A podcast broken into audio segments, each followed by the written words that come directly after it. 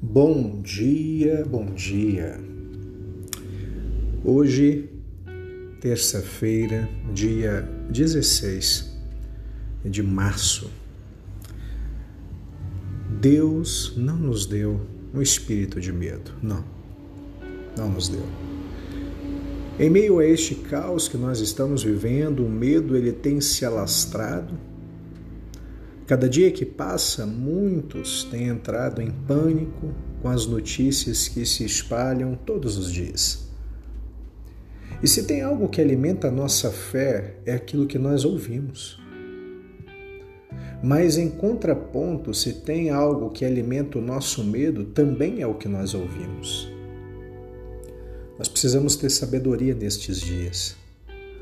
Precisamos cuidar com aquilo que nós estamos ouvindo, porque porque isso pode nos roubar a fé e a esperança. Portanto, não se apegue a esse terror que cerca e alimenta sua fé com coisas do céu. Não massacre a realidade, mas não deixe de desfrutar a vida.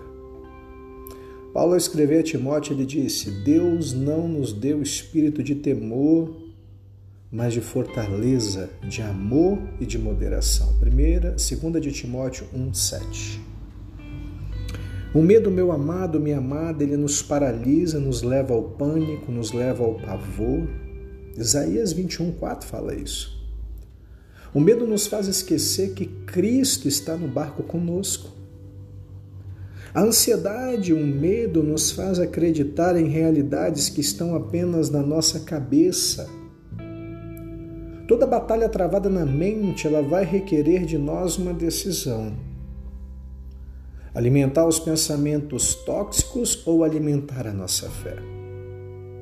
Se você alimentar a sua fé, o seu coração irá se acalmar e tudo vai ficar bem. Jeremias diz lá em Lamentações 3:21: "Quero trazer à memória aquilo que me dá esperança". Portanto, não traga sombras à sua alma. Não mergulhe na escuridão por não ver esperança.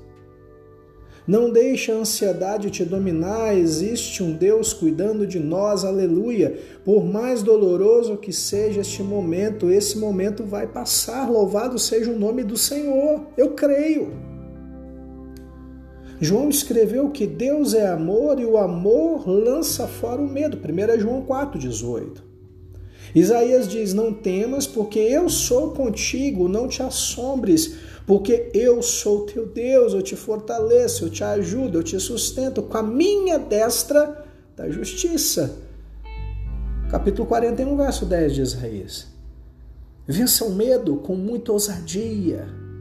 Um cristão ousado é cheio de confiança. Levante-se, não se permita esmorecer nem ficar prostrado. Se não fosse a ousadia, Pedro não andaria sobre as águas. Oh, aleluia!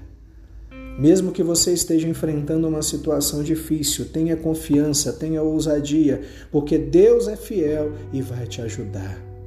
Filipenses 4,13, lembra?